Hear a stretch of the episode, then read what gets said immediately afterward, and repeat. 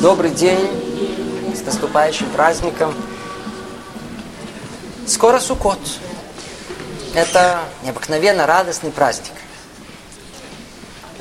Чтобы его понять и прочувствовать, давайте попробуем сделать некое э, небольшое вступление и прокрутить этот праздник э, через глаза нашего старого знакомого Абрашу.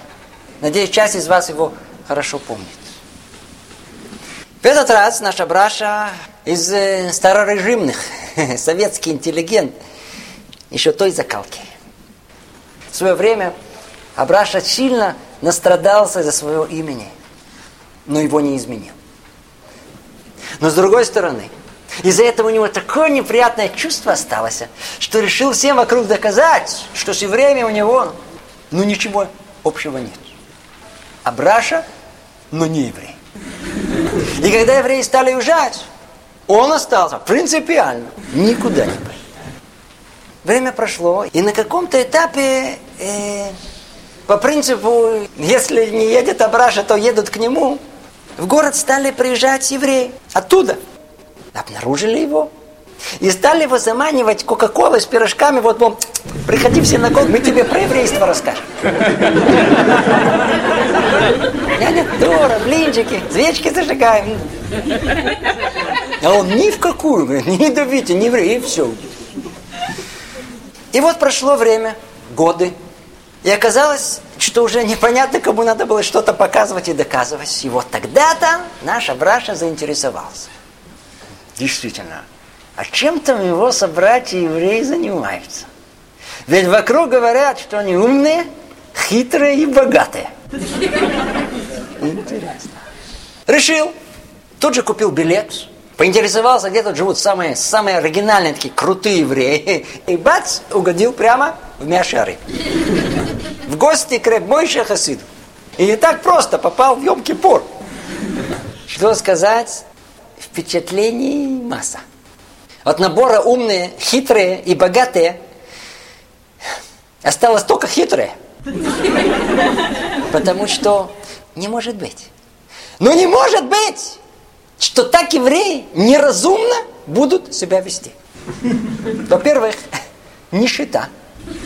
Во-вторых, пообещали, что наступит праздник. Ну, естественно, Браша настроился. А тут целый день в синагоге. Стояли, раскачивались, иногда орали, а главное, голодом себя морили. Хорошо, в кармане было несколько печенюшек. Стал предлагать, на, на, по-братски, поделиться, вот, перекусите, на, не мучайтесь. Начали орать, чуть не убили. Вот попал. Мучился как следует. Но не прошло несколько дней.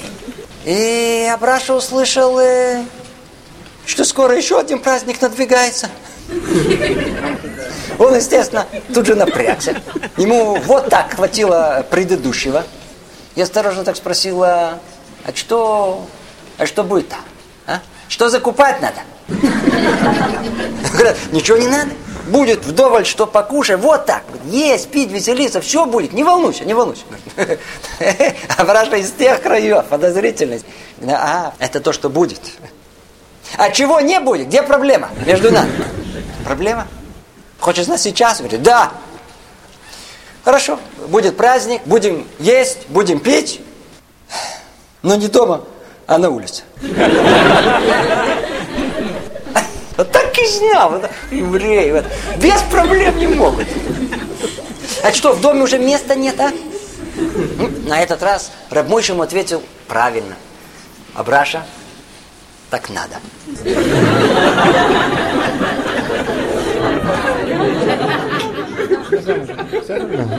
Так сразу вы и сказали. Ну, я понял. Отлично. А потом Абраша осталось только поделиться впечатлениями. И вот э, так он рассказывал. Давайте послушаем. Что сказать? Несколько дней суматоха была страшная. Все строили палатки, шалаши какие-то. Шалашики так себе, хрупкие. Помню, в пионерском лагере строили похлеще. Но самое интересное, они, они гнали за лимонами. Это мне напоминало, как в советские времена стояли зимой в очереди за апельсинами, помните? Они щупали, разглядывали, цикали, торговались. Потом какую-то зелень вдобавок продавали. Говорят, идет в наборе с лимоном. А лимоны не очень-то, знаете, зеленые могли быть нормальные хотя бы найти. Я вообще не пойму, как они эту кислятину собираются есть. Ну, прошло пару дней, вроде говорят, вот сейчас праздник.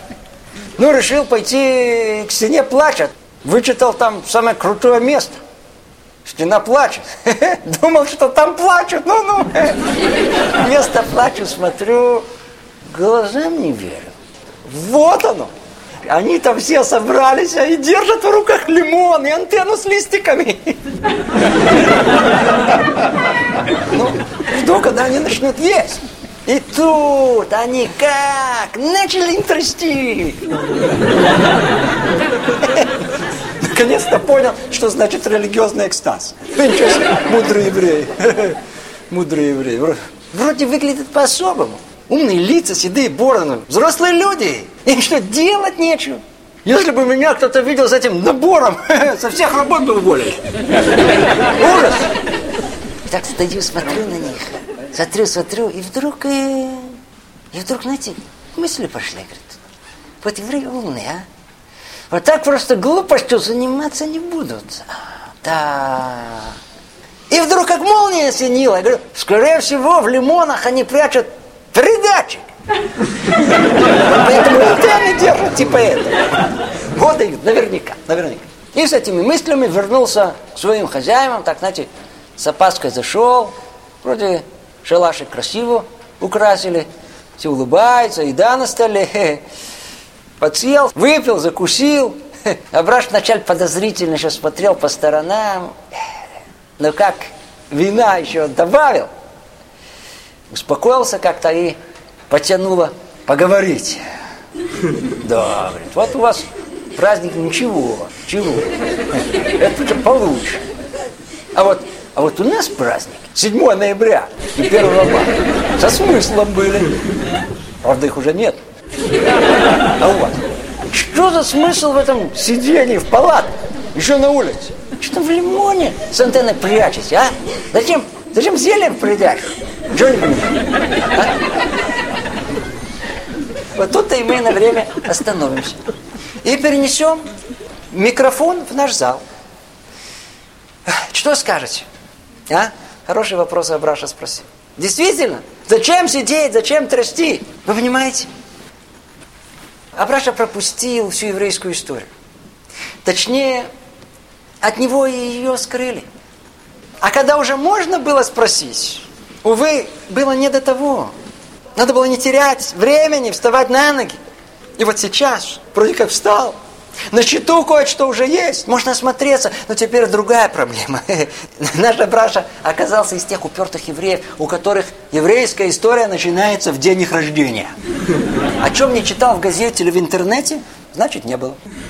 Ведь когда стал интересоваться, выяснилось, что евреи так каждый год сидят в палатках и трясут зелень уже более чем 3300 лет. А он не знал и не слышал об этом. Ну, значит, и быть не может. Тем более, что Браша прикинул, сколько лет Киевской Руси, и тут же сомнение уже совсем закралось. Да вы что? Ну, что ответим Абраш? Что ответим? Абраш, дорогой наш, вы пропустили свою историю, историю своего народа. Конечно же, можно остаться при своем, но лучше, лучше позже, чем никогда. Стоит послушать. Давайте мы тоже вначале попробуем понять, то, что всем должно быть известно. Разберем, в чем простой смысл суккот. Итак, что надо знать? Ну, в двух словах. Вся наша еврейская история как народа начинается более чем 3300 лет назад, когда наши праотцы вышли из Египта, и, и в честь этого события мы празднуем праздник Песах. И вот оказывается, что при исходе произошло дополнительное событие, которое э, Тара повелевает также праздновать. Что за событие? Дело в том, что когда они выходили из Египта, не спросили, куда мы идем, и где будем ночевать, где найдем воду и пропитание. Они вышли в полном доверии к Творцу. Поэтому он сделал им чудо. Трехдневный путь от Рамсеса, где они находились, и до места под названием Сукот, они со всеми манатками прошли всего за один день, и там остановились на отдых. И тогда Творец сотворил им дополнительное чудо. Шалаши, в которых они могли бы расположиться. У еврейских мудрецов разгорелся спор. А что за шалаши, в которых жили евреи после выхода из Египта? Раби Акива считал, что речь идет о шалашах в буквальном смысле слова, то есть о временных постройках, в которых обычно живут кочевники в пустыне. А Раби Лезер полагал, что слово «шалаши» надо понимать э, как один огромный глобальный шалаш. По-другому, это было так называемое облако славы, чудесное облако, которым Всевышний окружил со всех сторон народ Израиля все то время, когда они находились в пустыне. И вот, в память об этом повелевается в Торе, в книге Ваикра, так там написано, в шалашах живите семь дней. Всякий житель в Израиле должен жить в шалаше, чтобы знали во всех поколениях ваших, что в шалашах поселил я сынов Израиля, когда выводил их из страны египетской. Эти шалаши называются на языке Торы м, сука.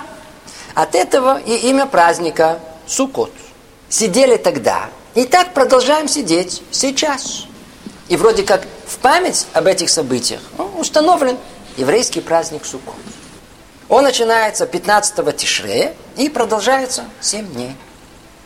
Ну, мы чуть выяснили историческую подоплеку праздника. Теперь перенесемся в настоящее и, э, и попробуем узнать, а что делают в этот праздник, э, чем он отличается. Другими словами, что нам в этот праздник Тара повелевает? Если откроем наши книги, то увидим, э, что есть в этот праздник семь мецвод, семь повелений. Ну, давайте их бегло перечислим. И одну уже упомянули. Надо выйти из постоянного места жительства, из дома, на семь дней и жить в суке. То есть жить во временной суке, как будто живешь в постоянном доме. Ешь там, спишь, учишься, встречаешься с друзьями. Это мецват сука. Кроме этого, есть еще четыре митцвы в Сукот. Это э, вознесение лулава. Так это в общем называется. Лулавом называется как лист пальмы, входящий в набор из четырех растений, так и все растения вместе. Это заповедь по-другому называют э, заповедь арбаминим, четырех видов растений. Какие? Это этрог, лулав, адас, арава. И что мы делаем с этими четырьмя видами?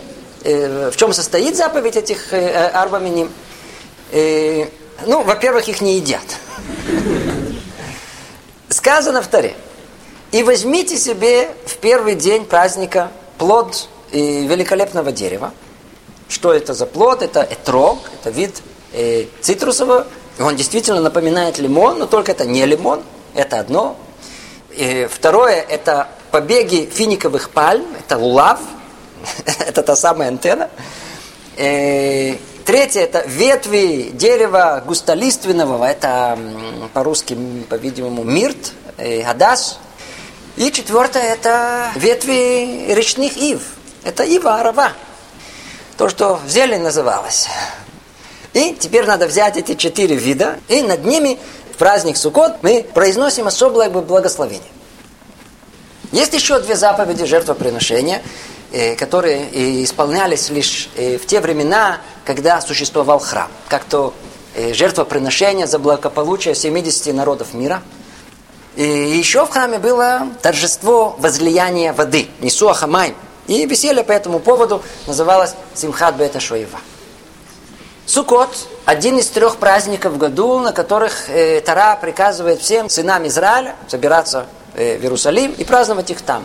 Это называется регель. Это один из трех праздников паломничества, которые мы обязаны исполнить по Торе. И, кроме этого, три раза в Торе повелевается радоваться в эти дни. В чем причина особой радости? Ну, это связано прежде всего с э, завершением годового цикла работ и сбором урожая. Собрав плоды своей земли, земледелец радуется, и это является вроде как поводом для того, чтобы веселиться в Суккот. Так легче исполнять заповедь, находиться в радости. Ну, это в двух словах только в целом перечислить, э, в чем особенность праздника Суккот, какие повеления мы должны выполнить. Э, ну, теперь давайте обратимся к Абраше. Ну, дорогой Абраша, понял? Говорит, понял, только по поводу радости за урожай.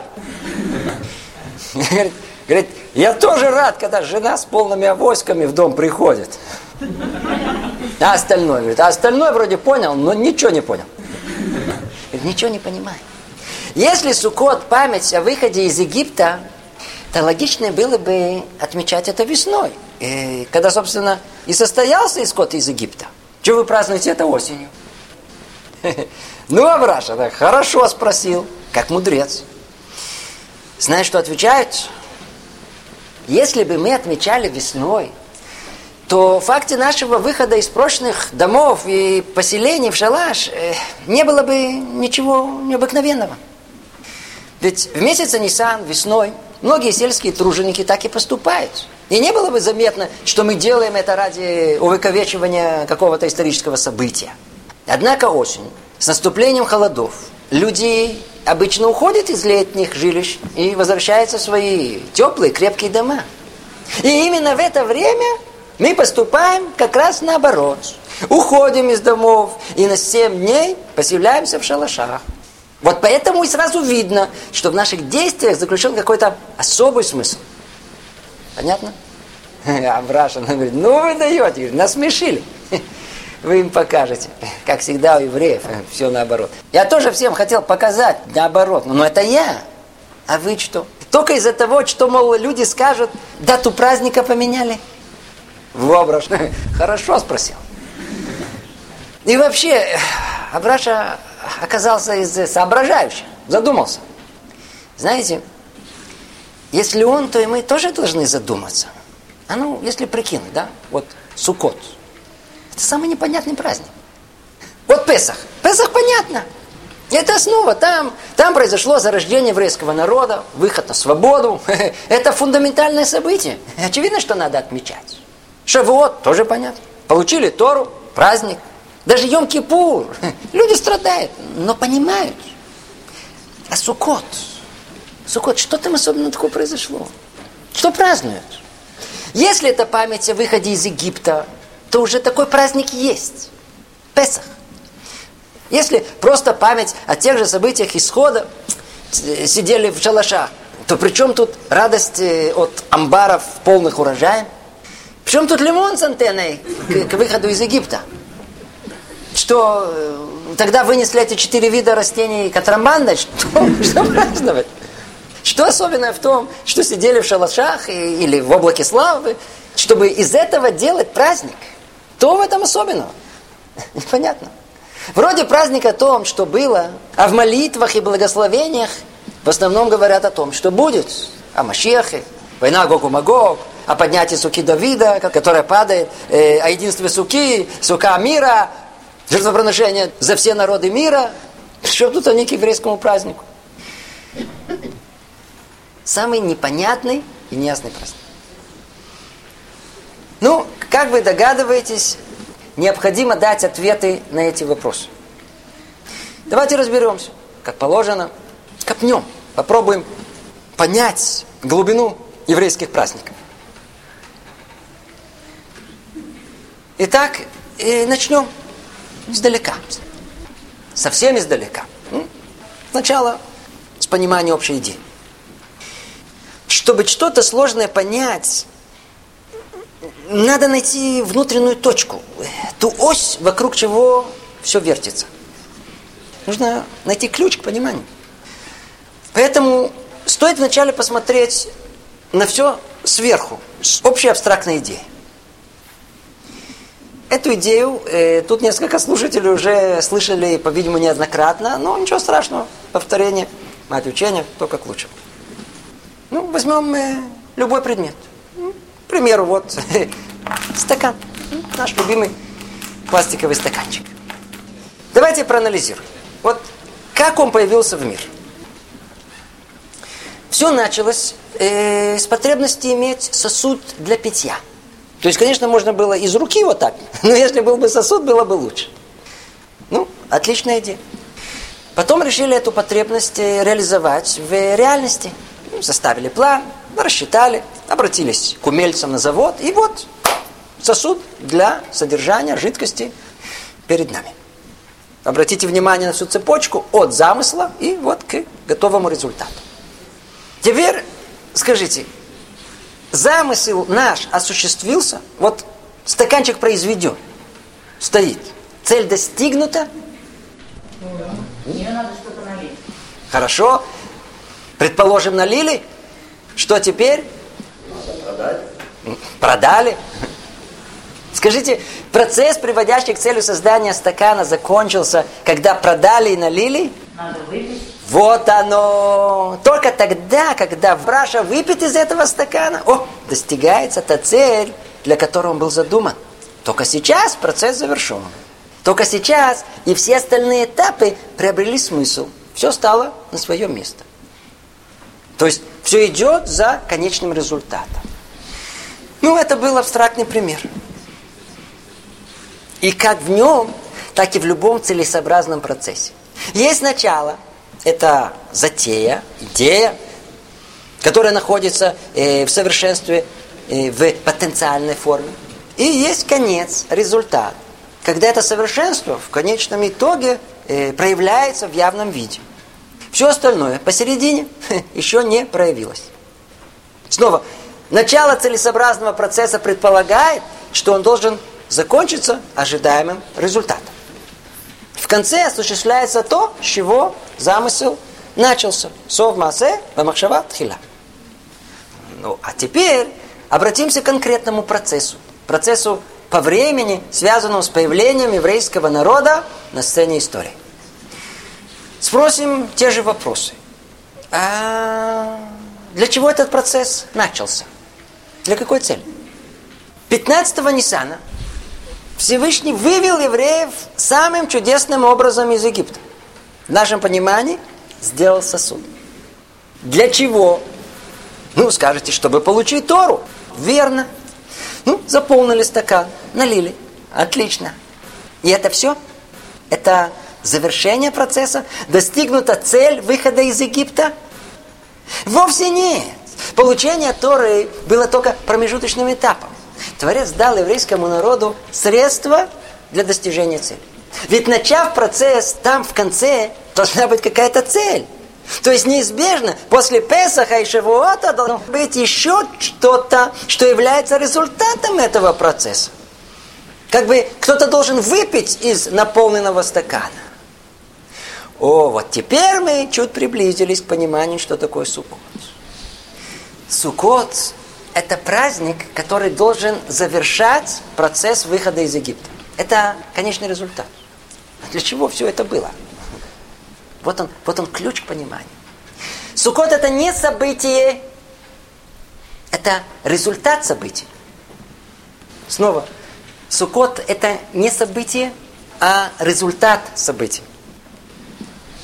Это основная мысль понимания того, что есть Суккот. Единственное, что, может, не столь понятно, вот давайте это проясним. Мы сейчас скажем мысли грандиознейшие, в нескольких словах.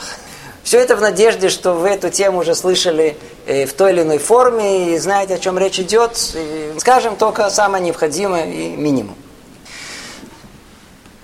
Евреи вышли из Египта для того, чтобы получить Тору и, э, и посредством Торы осуществить замысел сотворения этого мира. Творец сотворил человека, э, то есть дал ему возможность иллюзорного независимого существования – для того, чтобы он сам понял, что самое большое добро – это сам Творец. И нет других целей в его жизни, как стремление к близости к Нему. И в этом и было испытание первого человека. Но что? Увы, он не прошел его. Как результат, мир принципиально изменился. Огрубел, погряз в материальность, которая создала перегородку между человеком и Богом. Теперь человечество должно исправить последствия этого греха и вернуть мир к его духовному величию. Для этой миссии и были избраны потомки наших праотцов Авраама, Ицхака Якова. Поэтому Творец вывел их из Египта и дал им Тору, чтобы знали, чего добиваться и что исправлять. И если бы это им удалось, и они поднялись бы на соответствующий духовный уровень, мир бы пришел бы к полному исправлению. И тогда ничего не препятствовало бы связи между Творцом этого мира и народом Израиля. И они как бы соединились в одно единое целое. Интересно, то, о чем мы говорим, э, содержится в самом слове «сука». Как упоминали, сука от слова «схах». Простой смысл э, – покрытие, крыша. Можно трактовать и как под прикрытием Бога. Но есть еще одно понимание. Сука от слова «сохе», э, погруженность в, как бы, соединение. В этом смысле схах символизирует единство, связь между народом Израиля и Творцом. Как бы в суке, в облаке славы народ погружен в божественное присутствие. Там полное соединение. И худ зеву. Это конечная цель. Так желано, так должно быть. И это должно было произойти в момент, когда Моше спустился первый раз с горы Синай. Когда? 17-го Тамуза. Тогда он, он спустился с теми скрижалями завета, сотворенными самим Богом. Тогда должно было настать полное единение, и все это было под прикрытием облака славы. Вот тогда-то и должен был быть установлен Суккот. Но, увы, мы знаем, что планом не было суждено осуществиться. Произошли события, известные нам под названием грех золотого тельца. Этот грех снова изгнал присутствие Творца, и, и, и достижение конечной цели творения было отодвинуто. А, а, а ну проясним подробнее, по порядку. Так объясняют э, наши мудрецы. Первое раскрытие Творца народу Израиля было в Песах при выходе из Египта. Это была связь, как ее называют, лицом к лицу. Но при этом пробуждение произошло со стороны Творца сверху. Как память об этом единстве дал Творец всему народу облако славы, которое сопровождало их в странствовании э, по пустыне. Это было начало. Это был только прообраз того, что там в конце должно быть. Затем, после того, как со стороны еврейского народа были предприняты усилия в течение 49 дней подготовиться к получению Торы, и была готовность принять, а потом понять, сказали на Севен Ишма, произошло второе раскрытие, вторая связь самого желанного уровня, лицом к лицу на горе Синай. Там, в принципе, произошло исправление греха первого человека. И теперь осталось лишь окончательный результат. Исполнить окончательно то, что первому человеку не удалось. Вот для этого Моше находился 40 дней и ночей на горе Синай. И все было приготовлено к полному исправлению. Но, увы, как и первый человек, еврейский народ согрешил. Но уже грехом золотого тельца. И тем самым вернул весь мир в предыдущее состояние. Это произошло 17-го Тамуза. Объясняет Вилинский Гаон, что в этот момент облако славы, окружающий еврейский народ, в котором находилось как бы присутствие Бога, исчезло, удалилось. Грех изгнал его. Что произошло дальше? Ну, надеюсь, все знают. Моше снова поднимается на гору Синай и начинает выпрашивать прощение. Творец Великого Милосердия позволяет Моше подняться в третий раз на гору Синай. И это произошло, когда? 1 Илюля. Там он получает, условно говоря, другую Тору, другие скрижали завета, более подходящие для болей чува, для тех, кто согрешил и, и желает исправить себя. Затем первого Тишрея, это Роша Шана, суд над всем миром, и судился еврейский народ перед Творцом. И десятого обратился Творец к Маше, Салахты кидвареха. Творец прощает грех золотого тельца. Ну, этот день, 10 Тишрея, установлен с тех пор, как день искупления, Йом-Кипур. Что произошло дальше?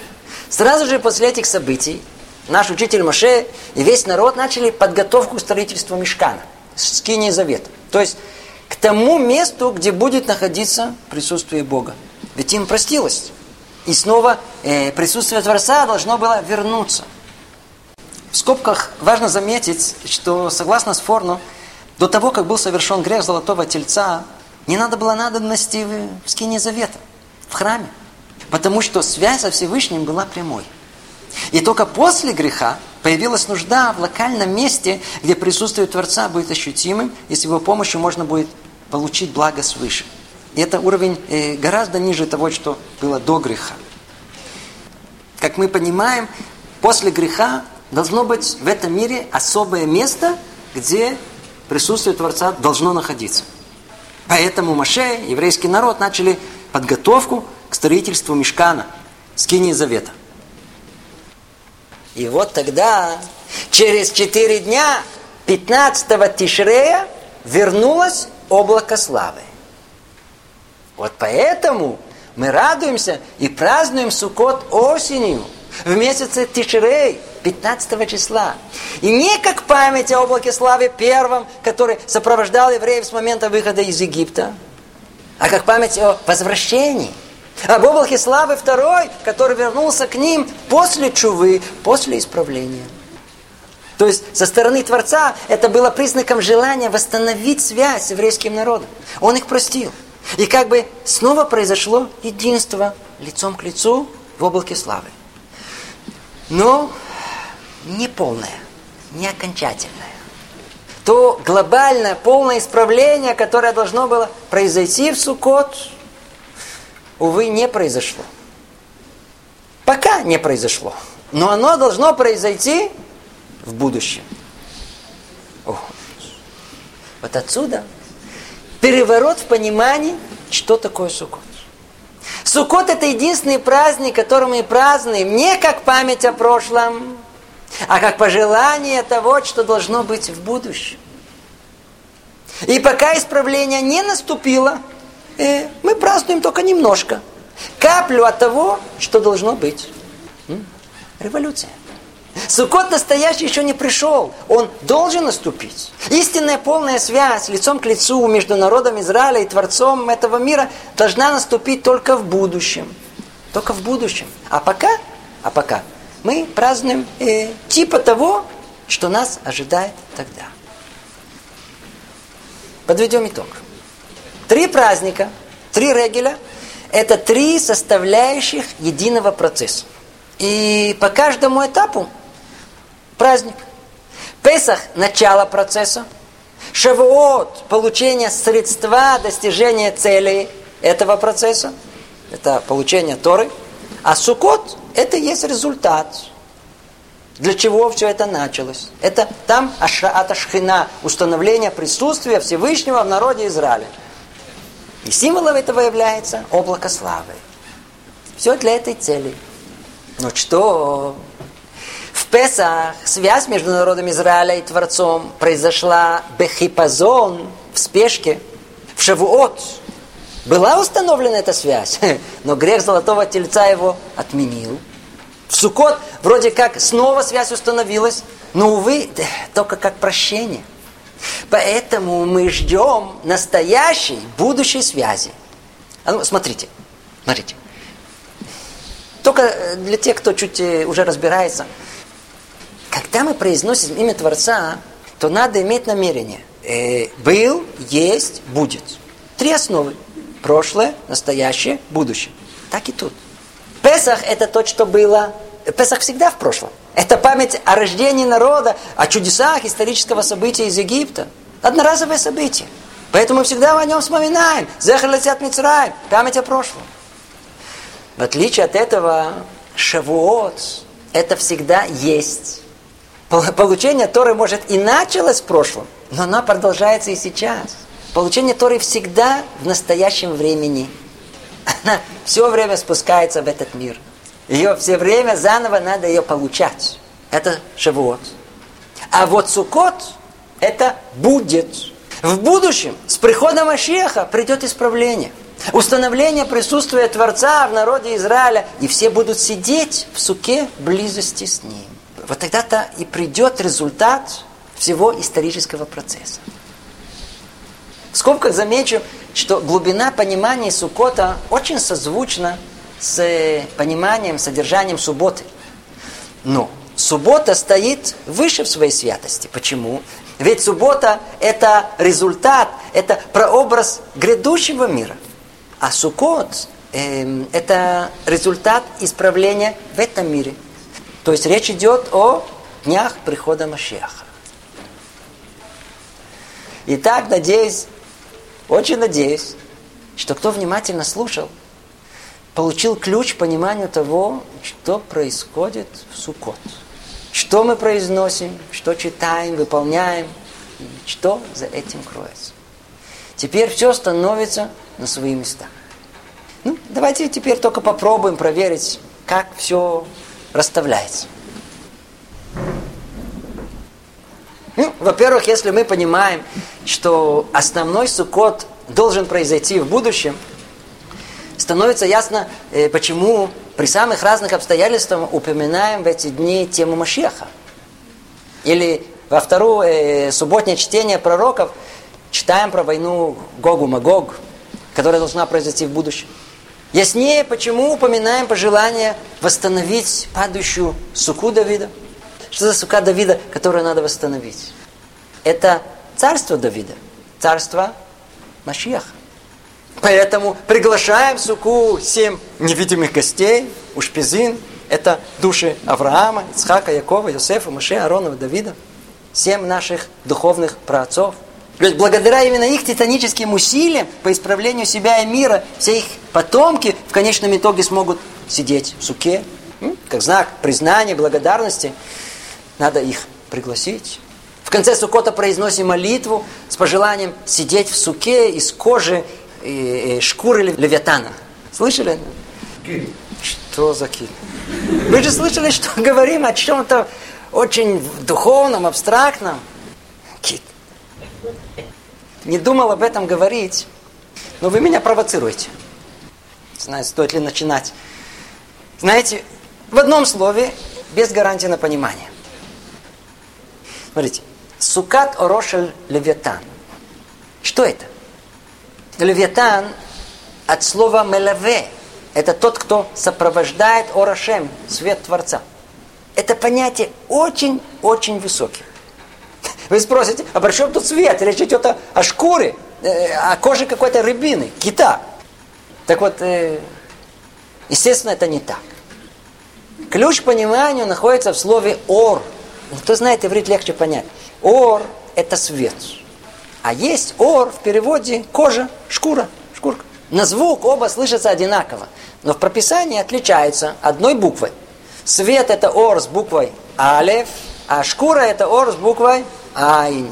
Так вот, не входя ни в какие подробности, до греха первого человека его одежда была из э, ор с алифом, то есть из света. А после греха э, Творец шил им одежду из ор, из кожи, с айн. И как известно, айн э, это буква, численное значение которой 70. То есть та одежда, среда, в которой Адам находился до греха, тот единый свет, которого представляет буква Алиф, единица, разбился, раскололся на 70 частей. Стал Айн. Теперь становится понятно, что по этой причине и единый язык разделился на 70 языков. В этом и причина появления 70 народов. Ну, теперь скажите, а что есть исправление этого греха? Возвращение к единству. Так вот, Левитан – спутник света Всевышнего. Исправление мира приведет к тому, что кожа, одежда Левитана с Айн превратится снова в свет с Алифом, Ор. То есть будем сидеть не в раздробленности неисправленного мира, не в суке из материального покрытия, типа шкуры, а в суке из света. То есть придет желаемое единство мира. О, это уже понимание совсем другое.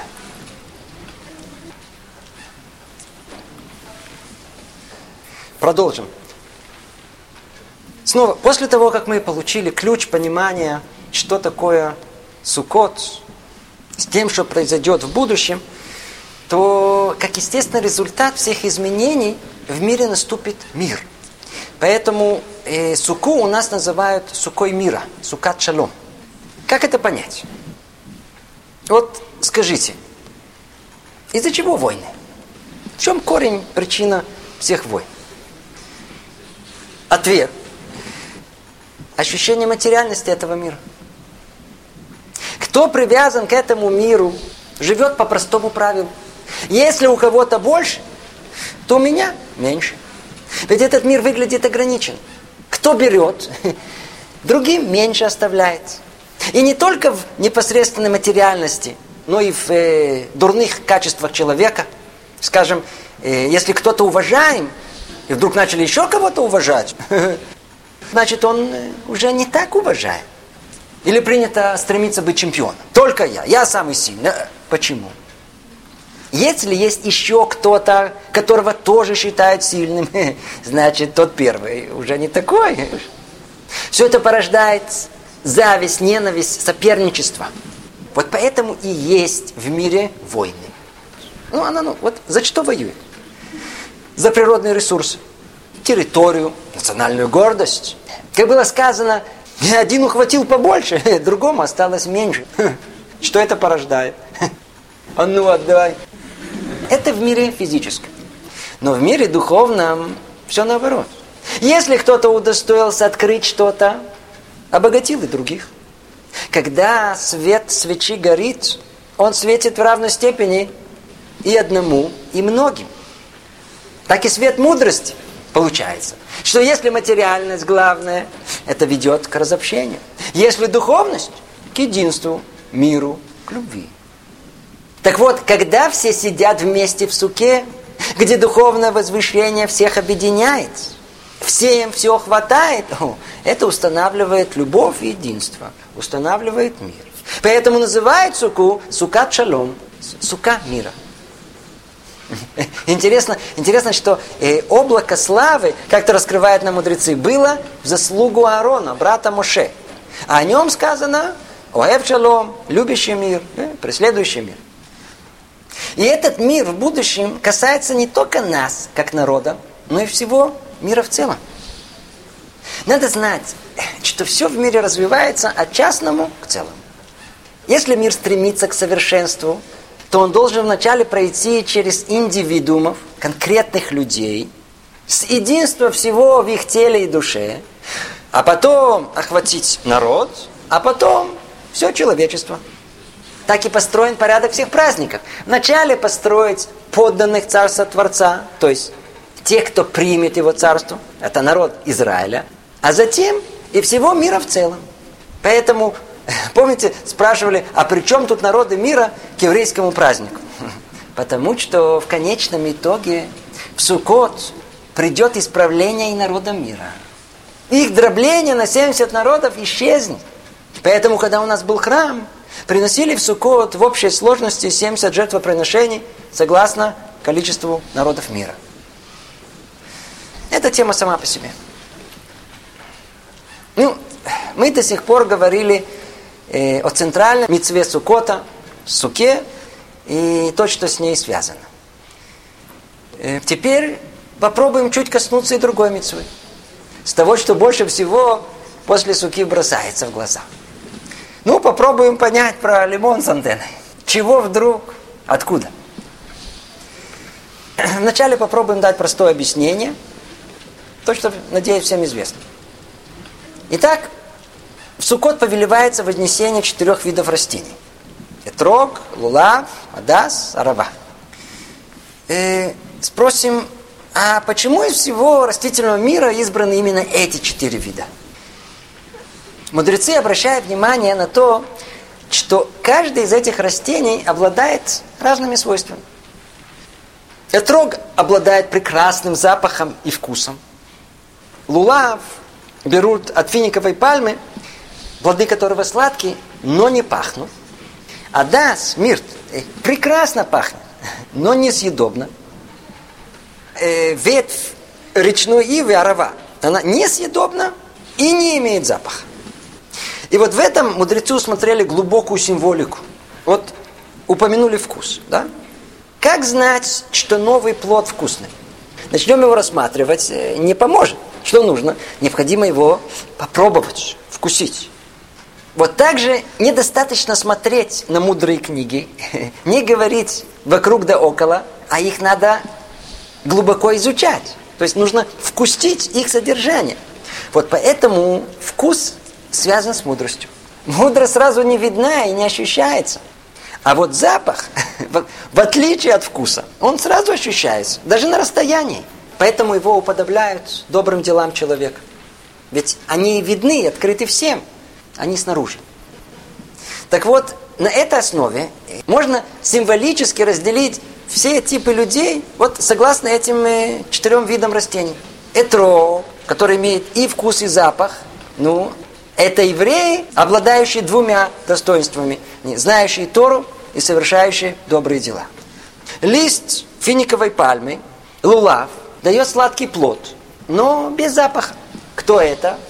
Это евреи, обладающие знанием Торы, но не совершающие добрых дел. Адас, мирт, растение несъедобное, но приятно пахнущее. Кто это? О, это евреи, от которых как аромат исходят добрые дела. Тору учили немного и обладают весьма скромными познаниями в ней, но зато отличаются прилежным исполнением заповедей. И четвертое ибо, у которой нет ни вкуса, ни запаха. Это евреи, которые и мудрости не имеют, не изучают Тору, и добрых дел никаких не исполняют. Букет. Теперь. Если рассмотреть весь еврейский народ в целом, то он состоит из этих четырех групп. Очень-очень мало трогов. И в основном ивушки. И там посередине финики, смирта, лулав, садаса. Что делать? Это общая символика четырех видов растений. Теперь. А что с ними делать? Когда приходит Суккот, их надо взять вместе, собрать так вместе и начать трясти. Весь народ надо перетрясти вместе. Вот так. Ну, это в двух словах описание мецвы вознесения четырех видов растений. Теперь давайте вернемся к тому вопросу, который мы задали в самом начале. А как эти четыре растения, благословения на них, потрясение их, как они связаны с выходом из Египта? Ответ. Никак. Но с Сукотом связан. Ну, как это понять? Вначале маленькое отступление. Если присмотреться, то Сукот как-то странно расположен и устроен. Он третий по счету Регель, то есть третий по порядку праздник после Песаха и Шавуот. Но почему-то перед ним, как нам известно, идут э, Рожа Жена и Йом-Кипур.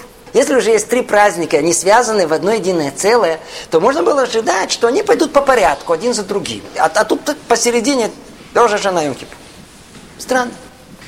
Но это еще не все. Суккот в общей сложности э, длится 7 дней. Он начинается первым днем праздничным, а потом идет холомоэд, то есть полупраздник, и завершается Суккот седьмым днем э, под названием Ошана Раба.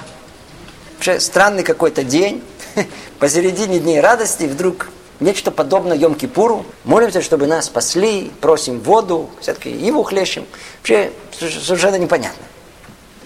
Мы сейчас перечислили несколько непонятностей. Это непонятно, то непонятно. Так вот, если их соединить вместе, то все проясняется.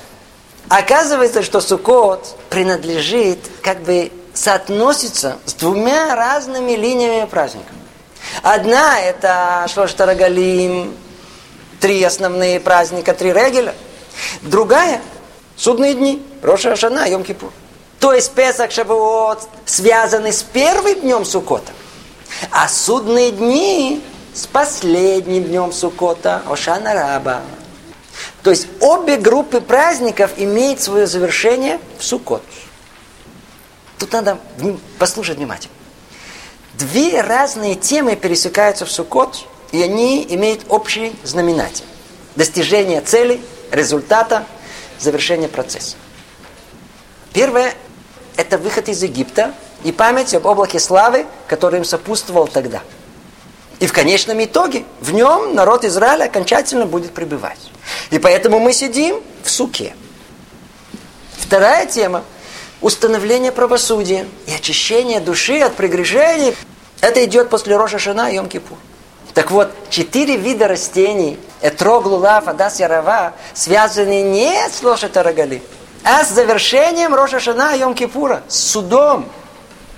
На первый взгляд, это две не связанные друг с другом темы. Но на самом деле, не просто так они пересекаются в Суккот. Ведь если вспомним сказанное, то в Суккот мы сидим в Суке, как память не о том облаке славы, в котором они находились после исхода, о том, которое вернулось 15 Тишрея. То есть первое ушло, было издано прегрешением золотого тельца. А второе облако появилось как результат прощения этого греха. Когда было прощено? 10 Тишрея, то есть в Йом-Кипур. Как следствие, через пять дней облако славы вернулось. О, поэтому в Суккот присутствуют два неразрывных мотива. И облако славы, поэтому мы находимся в Суке, подобный облаку славы. И кроме этого, мотив искупления. Но с ним уже связана другая мецва. Повеление вознесения четырех видов растений. Вот теперь, теперь становится понятным, почему надо брать в руки эти четыре вида растений, соединять и потрясать их. Эта мецва связана с судьбой всего народа. Как было упомянуто, народ Израиля состоит из разных групп. И каждая находится на разных духовных уровнях. Кто больше, кто меньше. Но даже и те, кто не учит Тору и не соблюдает мецвод, они тоже часть еврейского народа. То есть, когда приходит божественный строгий суд, то судят нас, как народ, всех вместе взятых. Ведь, как известно, все евреи еще со времен вступления в святую землю Израиля обязались быть ответственны друг за друга. У нас в народе, хотим этого или нет, есть круговое поручительство. Ну, все в одной упряжке. Наши судьбы переплетены и зависят друг от друга. Более того, до такой степени мы взаимно зависимы, что если не удостоится и Ивы, Аровы, хоть какой-то духовной чистоты и присутствия Бога в их душе, не удостоится и Этрагим, и праведники. Мы единый организм. Это, это как в организме человека. Если в целом он здоров, но есть один орган больной, поврежденный, то и все остальные органы со временем могут пострадать. То есть получается, что самый большой праведник, сам, один, не может исправить себя в полном совершенстве, пока не исправятся хоть как-то и не совсем праведные. Что же ему остается? Просить за своих собратьев, Ивуша, Ив. Поэтому обязан праведник молиться за весь народ. Это и повелевается в Торе. Пусть будут все связаны в единую связку и дополнят друг другу, искупив свои грехи. Да, мы разные, но мы составляем один народ – и соединяя четыре вида, мы показываем, что осознаем наше единство. Вот поэтому мы должны связать эти четыре вида различных э, во всем растений вместе в один букет. Один народ. Чтобы помогали друг другу, обучали друг друга и отвечали друг за друга. Но только не в понимании, что теперь все равны, не понебратство. Обратите внимание на детали исполнения мецвы Вознесения. Этрог, праведник, мы держим в одной руке. А три связанных вместе растений в другой. И что надо сделать? Надо поднести их, эти три, к этрогу. То есть копора, искупление придет не когда все перемешаются, а когда Ива, и Мирта, и Финик, то есть Арава, Адас и Лулав, захотят принять влияние Этрога.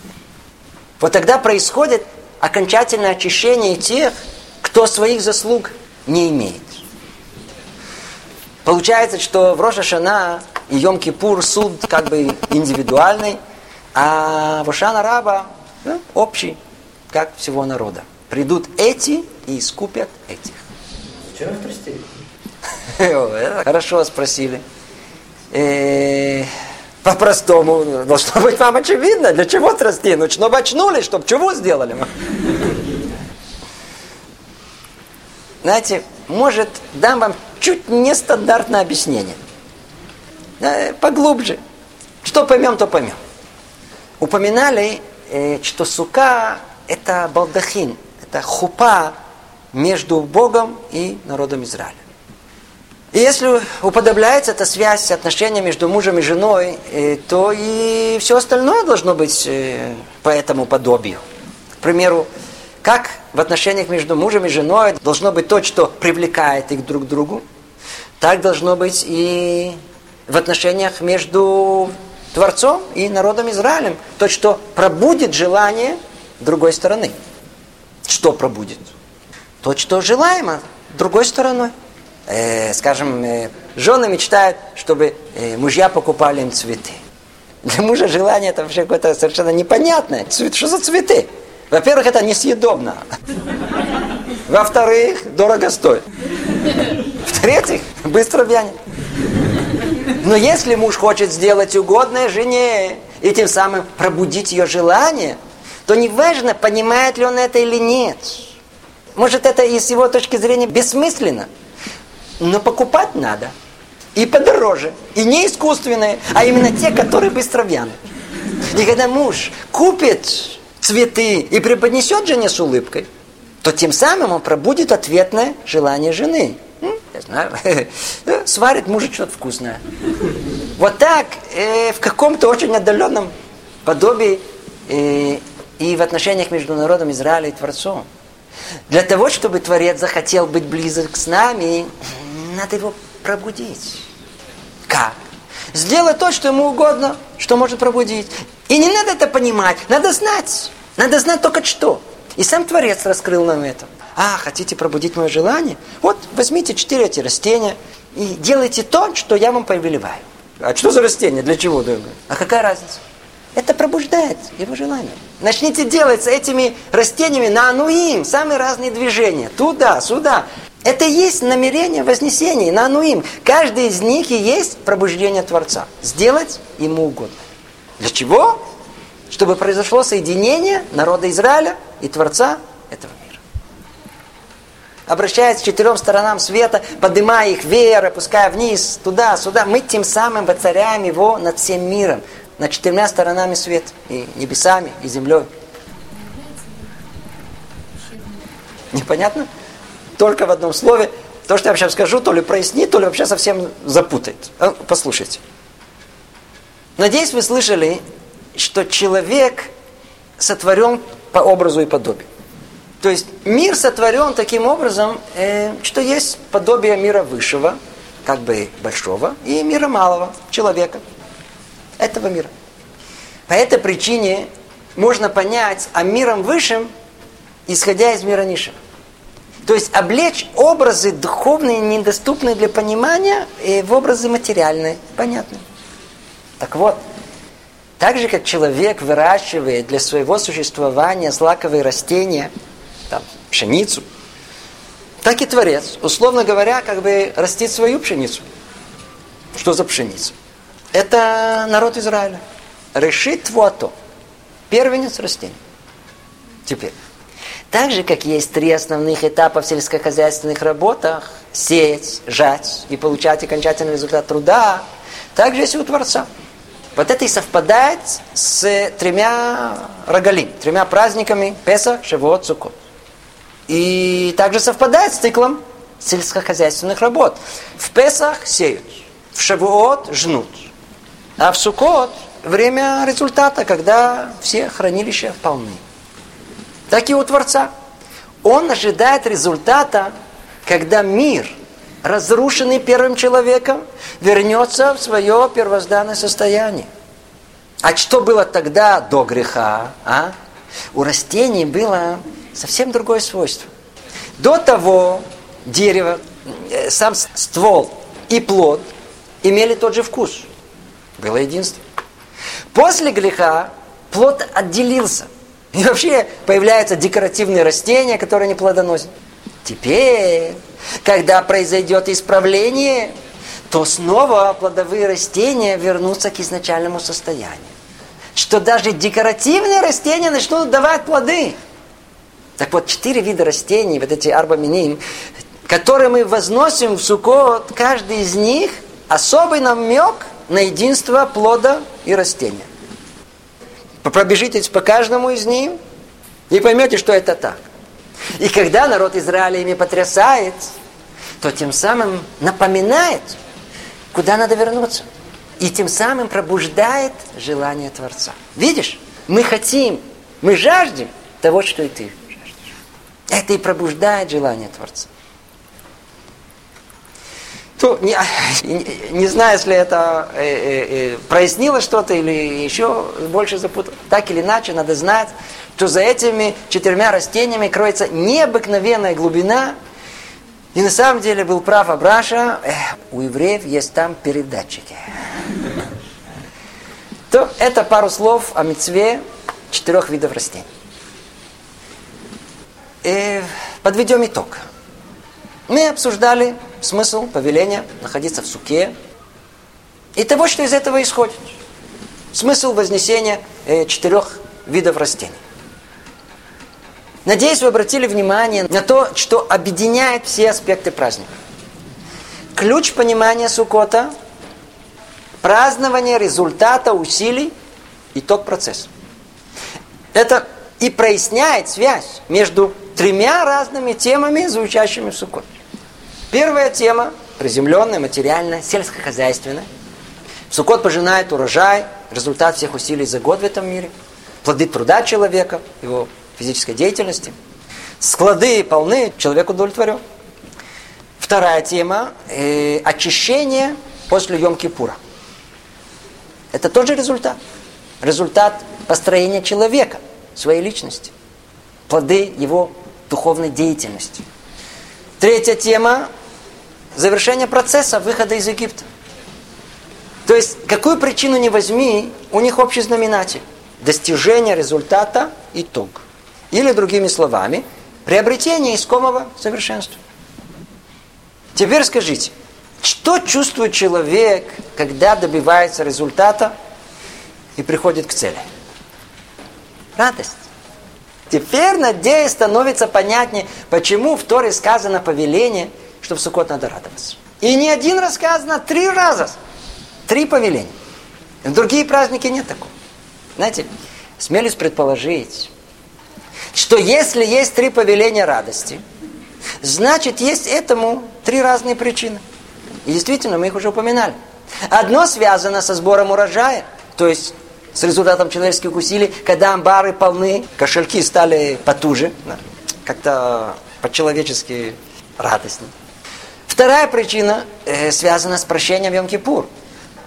Ведь так же, как тогда, когда вернулись облака славы, как, э, как признак прощения еврейского народа, и радость их охватила из-за того, что Творец простил грех золотого тельца, так и сейчас. Творец прощает наши грехи в Йом-Кипур. Поэтому Суккот называется временем радости. Самахта бехагеха. Теперь можно по-настоящему радоваться. И третья причина, э, об этом сказано «Ваита ахсамех». Дословный перевод «И будь только радостным». То есть, то есть в течение праздника ну, ни на минуту нельзя быть нерадостным. А ну скажите, это достижимо? Скажем, Гости разошлись, положил на минуту голову на стол от усталости, все, нарушил повеление. Как это может быть? Но когда мы понимаем, что Суккот это праздник в будущем, тогда быть в постоянной радости будет возможно. А ну, посмотрите, содержание молитв Роша Шана Йом Кипура. Там как раз и говорится о той радости, которая будет с приходом Машеха. Постоянная радость. Итак, дорогие друзья, праздник Суккот учит нас, что придет время, когда народ Израиля, в частности, и весь мир в целом, придут к вершине духовного уровня.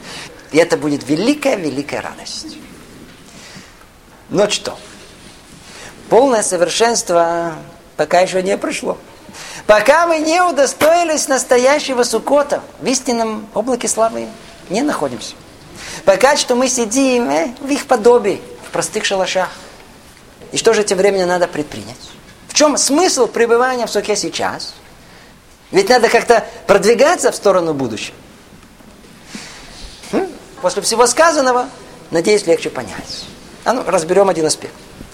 Давайте присмотримся к суке. В устной истории описаны строгие законы, как ее строить. Вот такая сука кошерная, вот такая нет. Малейшее отклонение, все, негодно вот такого размера, такой высоты, с такого материала, такие стенки. Основную часть суки, и, и поэтому она так называется, это схах, крыша. Покрытие из разных ветвей, деревяшек. Естественно, что такая крыша от дождя не защитит. Тогда для чего же она? Ответ э, цель схаха, цель этого покрытия дать тень. Поэтому только такой схах кошерный, который дает больше тени, чем его отсутствие. То есть изначально сука предназначена для тени. Вы понимаете? Все вертится вокруг тени. Хорошо. Ну, теперь присмотримся к тени. Да, смотрим. Вот она такой формы, вот тут такой. Наше чувство, наш поверхностный взгляд воспринимает тень как нечто реально существующее, как есть. Но что? Разум подсказывает, что на самом деле тень – это ничто, э, это отсутствие. Тень – это место, это пространство, куда лучи света не доходят из-за того, что есть э, перегородка, которая ей мешает туда попасть. То есть тень – это отсутствие света. Не реальность, а ее отсутствие. И что?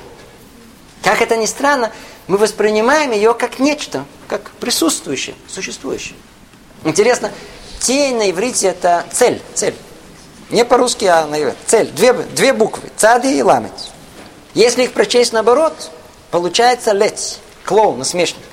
В чем его суть? Высмеивать. А для чего высмеивают? Чтобы взять нечто важное и превратить его в ничто. То есть насмешник берет то, что есть, вытаскивает, выхолащивает содержание и превращает его в ничто, в ничтожество. Так же и тень, но наоборот. Превращает то, что нет, в то, что есть. Создает самообман. Как ни странно, что тут было сказано, но в этом основной смысл. Это, это наш труд служения в эти дни. Находиться в суке – это ясно видеть тень и осознавать, что по этому прообразу самообмана устроен весь мир. Вот вроде перед нами реальный устойчивый мир. Никто не сомневается в этом.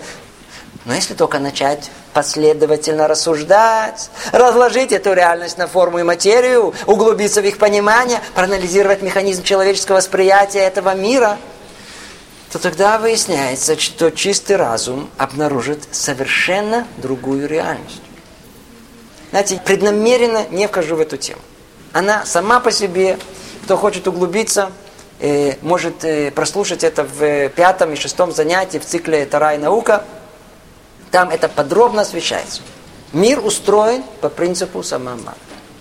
Интересно, что современная наука э, нам это раскрывает только сейчас, но это было известно нашим мудрецам всегда. Надеюсь, теперь легче понять, почему в субботу, которая выпадает посередине Сукота, читает книгу Когелет, по-русски Экклезиаст. Надеюсь, все понимают, что если читает это в Сукот, значит в ней выражен дух праздника. Так вот, начинает царь Соломон, Шломо Амелех, эту, эту Могилу, эту книгу знаменитыми словами. Хевел Эвелим, Амар Кахелет. Хевел Эвелим, Аколь Авель. Семь раз произносится слово Эвель. Что это означает? Как правило, переводят это как э, суета-сует. Все суета. В каком-то смысле это верно, но не совсем точно. Непосредственный перевод слова «хевель» – это пар, исходящий из рта. Тут это употребляется в смысле чита, ничто. Как пар, который исходит из рта. Вроде как нечто реально существующее, как есть, но на самом деле это ничто. Как пришел, так и испарился. Хевель Обратите внимание, семь раз произнес Шломо Мелех слово Хевель, ничто. По отношению к чему он это сказал? Что есть ничто? Почему семь раз? Комментирует Раши. Шева Эвелим, семь этих ничто соответствует семи дням творения. Как бы заявляет Шломо Мелех, царь Соломон, что все, что было сотворено, каждый день творения, ничто, чита, пар, видимость, тень. Ну ничего себе. Как мог Шломо Мелех, царь Соломон, так пренебречь творение мира? Все, что сотворил Творец, ничто, как это понять? Ну, в одном слове. Надеюсь, вы уже неоднократно слышали, что слово «мир», этот мир, на языке Торы, э, это «олам». От слова «хелем» – «скрытие». То есть суть этого мира – скрыть присутствие Творца. И у этого скрытия есть свой порядок. Есть семь уровней сокрытия Бога, одно на другом. Это и есть семь дней творения. Так вот, так же, как тень образуется посредством скрытия света, так и наш мир – это тень, сотворенная семью перегородками, экранами, и создает иллюзию существования этого мира. А так как наша цель раскрыть присутствие Творца, поэтому в Суккот установлено праздновать семь дней, согласно дням творения. Каждый день еще одно раскрытие сущности Творца. Ведь нет никакой другой причины, чтобы Суккот длился семь дней. Основная задача понять, что весь этот мир со всей материальностью, Хевель, он Хевель, чита, ничто, тень. И когда человек это понимает, тогда сама по себе и раскроется реальность Творца. И тогда человек может более всего приблизиться к Творцу. Поэтому, как мы упоминали, называют праздники Моэд от слова Гитвадут – быть вместе. В эти времена есть особая связь с Богом. Это и есть внутренняя точка понимания Суккота. И сказал об этом Лахаскель Левинштейн, недостаточно читать Куэлит описать себе, зарубить на носу, что все Хевель Валим, все ничто, всем сердцем ощущать, что весь этот материальный мир фатоморгана. Поэтому и повелевается еврею в Суккот, оставь постоянное жилище, и выйди, иди, иди, иди, оставь эту привязанность к этому миру, и выйди жить в шаткой временной суке. Для чего? Чтобы ощутить истинное состояние мира, истинную пропорцию в этом мире. Вот таким должно быть намерение этих дней. Это содержание праздника. Чтобы почувствовать присутствие Бога, надо почувствовать, что наш мир временный. Сука – это символ временности. Все ее части, составляющие, все законы, все об этом призваны нам сказать. Знаете, а ну расскажу поучительную историю. Отвлекусь на несколько минут. В трактате Сука написано, что можно сделать стенки суки из коровы. То есть поставить корову вместо стенки. Странно, нет? А ну, еще чуть отвлекусь. Слышал, как один интеллигентный человек, услышав подобную э, в его понимании глупость, э, не удержался и пошел расспрашивать Равина.